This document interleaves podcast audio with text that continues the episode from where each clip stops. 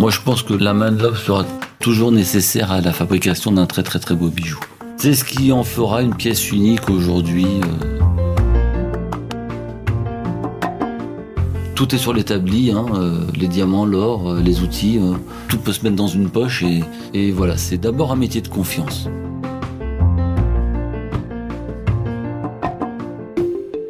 Bonjour et bienvenue dans Travail soigné, le podcast des gens qui aiment leur métier et qui en parlent bien. Tous les mois, je vous invite à découvrir une personnalité, son rapport au travail et sa satisfaction intime d'exercer son métier avec soin. Pour ce premier épisode, je vous emmène à la rencontre d'Elie dans un atelier de bijouterie discret situé rue du Temple dans le 3e arrondissement de Paris. Pour ceux qui ne connaissent pas le quartier du Marais, on se croirait au cœur d'un village. Ça grouille de commerce et d'activités, les livreurs vont et viennent en permanence et tout le monde se connaît. Ellie est un très bon ami d'une très bonne amie. Quand nous nous sommes rencontrés et qu'il m'a parlé de son travail, je n'ai pas résisté à l'envie de visiter son atelier. Ellie est sertisseur. Il est celui qui finit le bijou en y insérant notamment les pierres précieuses qui vont le décorer, mais ça, il vous l'expliquera bien mieux que moi dans quelques instants.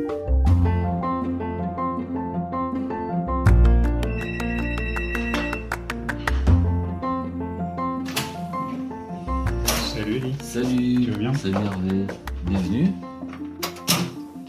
Voilà. C'est un tout petit atelier de bijouterie joaillerie. Là, tu es dans le bureau. Et puis, euh, si tu veux, je peux même t'emmener tout de suite voir l'atelier. Ben, voici un établi de, de joaillier. Ce qui est frappant quand on entre dans l'atelier où Ellie travaille avec son oncle, c'est l'exiguïté du lieu. Alors évidemment, on n'a pas besoin d'un grand espace pour travailler à la main sur des bijoux, mais tout de même.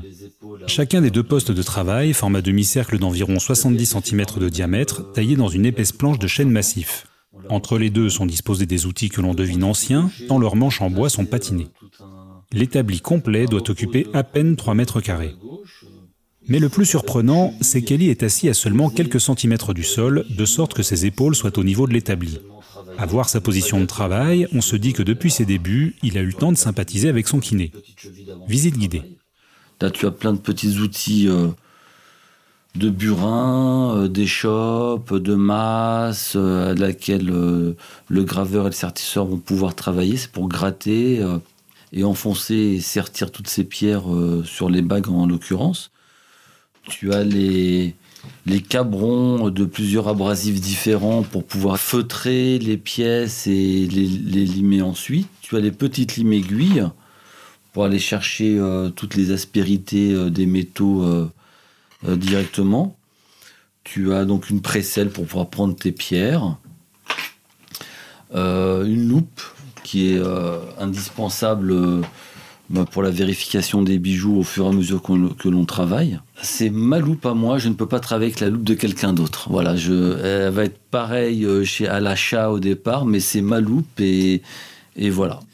C'est une toute petite loupe qui se ferme euh, sur elle-même. C'est plutôt une loupe de diamantaire, voilà, réellement. Mais euh, le sertisseur en a besoin pour vérifier euh, chaque pierre, chaque pièce qu'il sertit. Il en a besoin très très précieusement. La mienne, je l'ai gravée à mon nom. Ça dure une vie, à moins de la rayer, mais ça dure une vie.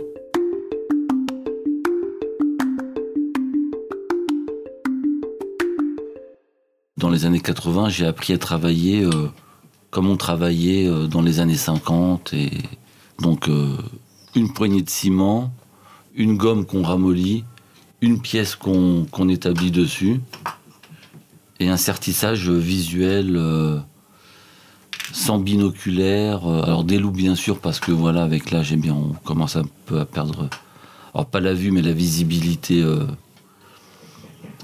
profonde et. Et précise. Donc techniquement, ces burins vont être euh, piqués sur le métal, vont pousser le métal. On sait que l'or c'est très malléable, mais euh, j'ai pas le droit donc à l'erreur. Sur cette petite, toute petite partie qui fait un centimètre de bague, je dois donner toute ma force avec euh, mon poignet et, mes doigts. Et donc l'or, tu tu le manipules et tu apprends à le manipuler avec le temps. Bien sûr, il y a eu des ratés, je me suis déjà cassé les doigts, je me suis piqué les doigts. Et concrètement, tout au long de notre entretien, Ellie va travailler sur une boucle d'oreille. Vous allez pouvoir suivre chaque étape de ce minutieux travail. Donc là voilà, je vais sertir une, boucle d'oreille que j'ai mise préalablement dans du ciment pour, pour justement avoir mes, mains euh, de disponibles et mes doigts de disponibles. Et donc cet étau qui me permettra de, tourner autour de la boucle d'oreille et, de la manipuler. Euh. j'ai une cire d'abeille que je vais noircir avec de la cendre de cigarette. C'est comme ça que je vais prendre mes diamants. Moi, c'est des petites techniques de travail. Là, tu vois, j'ai posé la, la pierre. La pierre doit être d'aplomb. Le diamant est composé de plusieurs facettes. La facette principale, c'est la table, c'est la plus grosse, celle du centre. Qu'elle fasse un carat ou un centième, elles ont le même nombre de, facettes, en taille brillant. Par les reflets de la pierre et l'ombre que je vais lui donner avec mon doigt, je vais pouvoir euh, voir si elle est bien d'aplomb ou pas. Ça, se joue au, millième près. Et sur un travail de joaillerie, quand j'ai une bague avec plusieurs pierres qui sont toutes concentrées sur, euh, sur le. Donc on va dire, on va faire un pavage de, diamants. Tout mon travail consiste à ce que ce soit uniforme. Le sertisseur a le plus, je te dirais pas le, plus beau des métiers dans, la, joaillerie. C'est celui qui plaît le, plus à tout le monde. C'est celui qui va finir la pièce. Un, un, très très beau bijou fait par un très bon joaillier peut être raté par un sertisseur. Si toutes les pierres ne sont pas d'aplomb, on verra à la fin ben, les reflets qui se, qui se feront pas.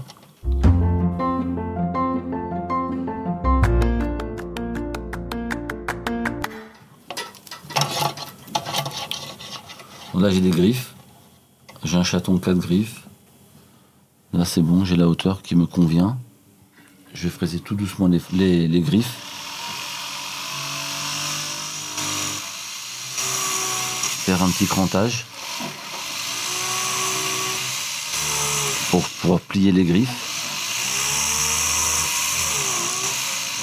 et insérer cette pierre. Voilà. Des petites bavures. J'aurai peut-être pas la place avec le diamant, donc je vais tout nettoyer au fur et à mesure.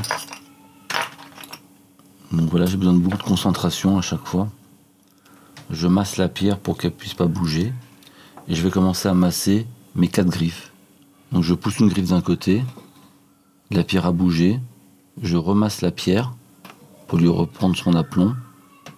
je vais travailler en parallèle. je pousse une griffe d'un côté, je vais de l'autre côté et je pousse l'autre griffe. Ça bouge pas, je vais en face, ça bouge pas non plus ma pierre est calée, ma pierre est d'aplomb. Maintenant, je vais pouvoir masser un peu plus fortement. Je pousse assez fort, mais sur un, un tout, tout petit périmètre. L'or est très très malléable, mais il faut faire attention à, à ce qui casse pas. Et une main de l'homme, bien sûr, peut, aller beaucoup plus fort, mais c'est voilà, c'est toute la dextérité, c'est de d'aller mettre le, maximum de concentration sur le minimum de, de pièces. J'enlève le ciment qui déborde un petit peu, qui me gêne à travailler mes griffes, parce que mes griffes, je ne veux pas les laisser telles que, elles sont un peu encore brutes. Je vais les affiner avec une petite lime aiguille. Et je vais leur donner leur forme finale, c'est-à-dire arrondie,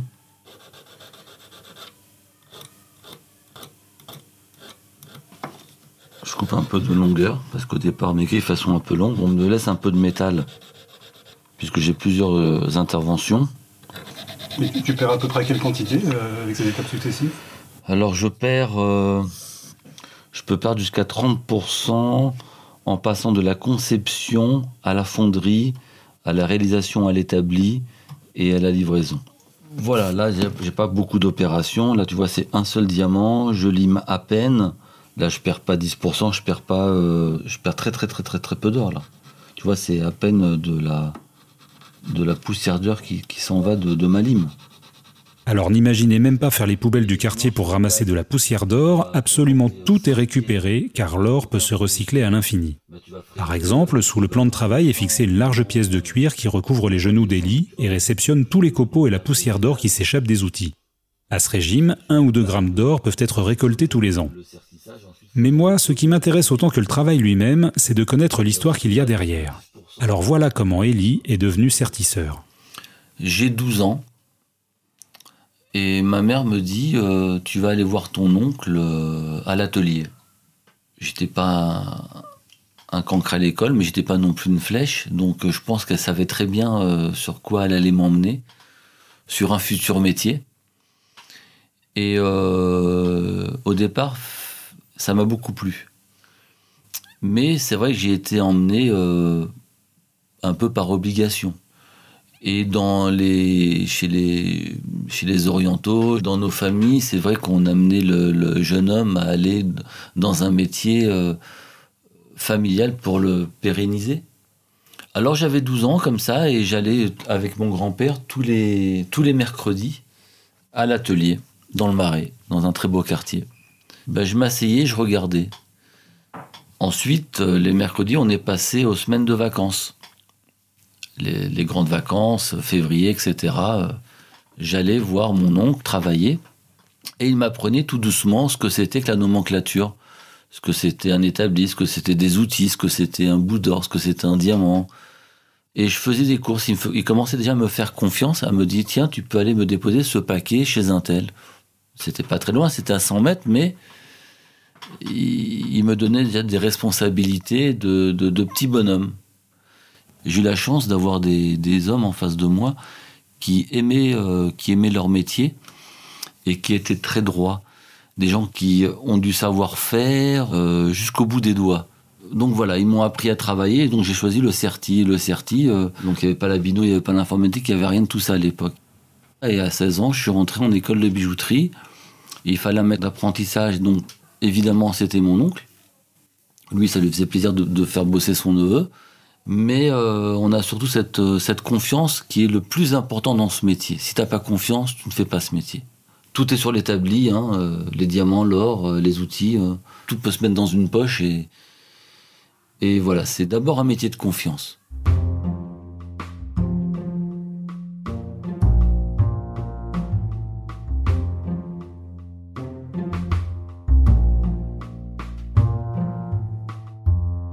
Alors moi, en l'occurrence, j'ai toujours travaillé avec mon oncle depuis 35 ans. Je sais comment il travaille. C'est une façon d'ajuster ses pierres, c'est une façon de poser ses diamants, c'est une façon d'aller chercher ensuite le métal, les grains, qui vont pouvoir faire tenir les diamants.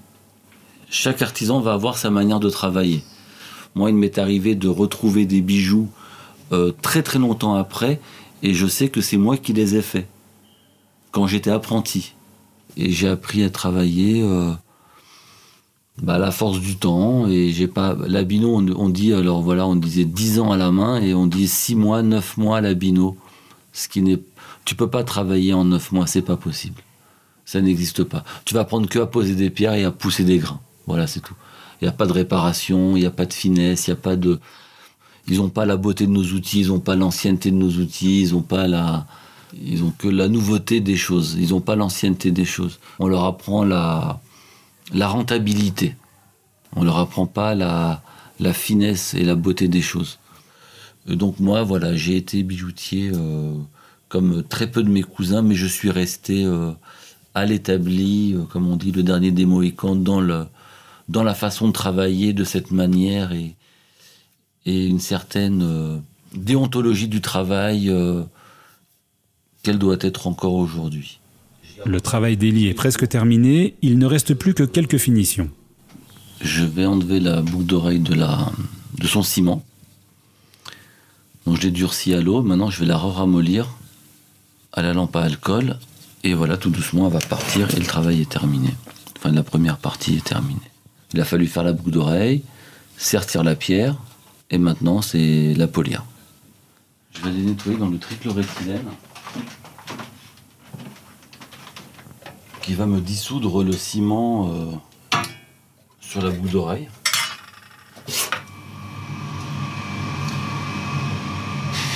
Voilà, là je vais polir. Euh. Donc là j'ai dégrossi euh, avec une brosse et des, et des, pâtes abrasives. J'ai dégrossi mon bijou pour le dégraisser et le nettoyer. Et après je prends un tampon beaucoup plus fin, avec une pâte abrasive beaucoup plus fine. Et je vais faire briller ce bijou.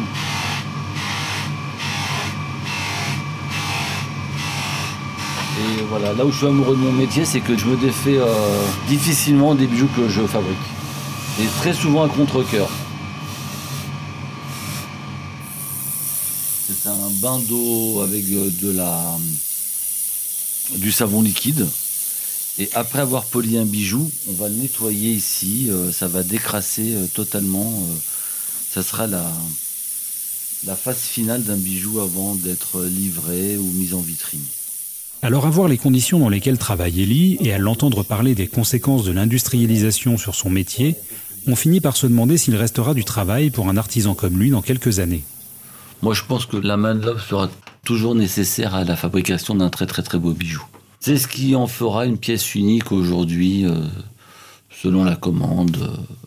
Il y aura toujours des gens qui voudront une pièce bien précise, faite par la main de l'homme, et ni par l'informatique, ni par rien du tout. Et là, on en est capable. D'aujourd'hui, nous, on en est capable. Si vous avez aimé ce podcast, n'hésitez pas à le montrer en vous y abonnant, en envoyant 5 étoiles sur iTunes, en y déposant un commentaire ou encore mieux, les trois à la fois. C'est très important pour qu'il puisse être découvert par d'autres auditeurs. Vous pouvez également suivre stereolab.fr sur Instagram, Twitter et Facebook et m'envoyer vos suggestions pour de prochains épisodes. Merci pour votre écoute et à très bientôt.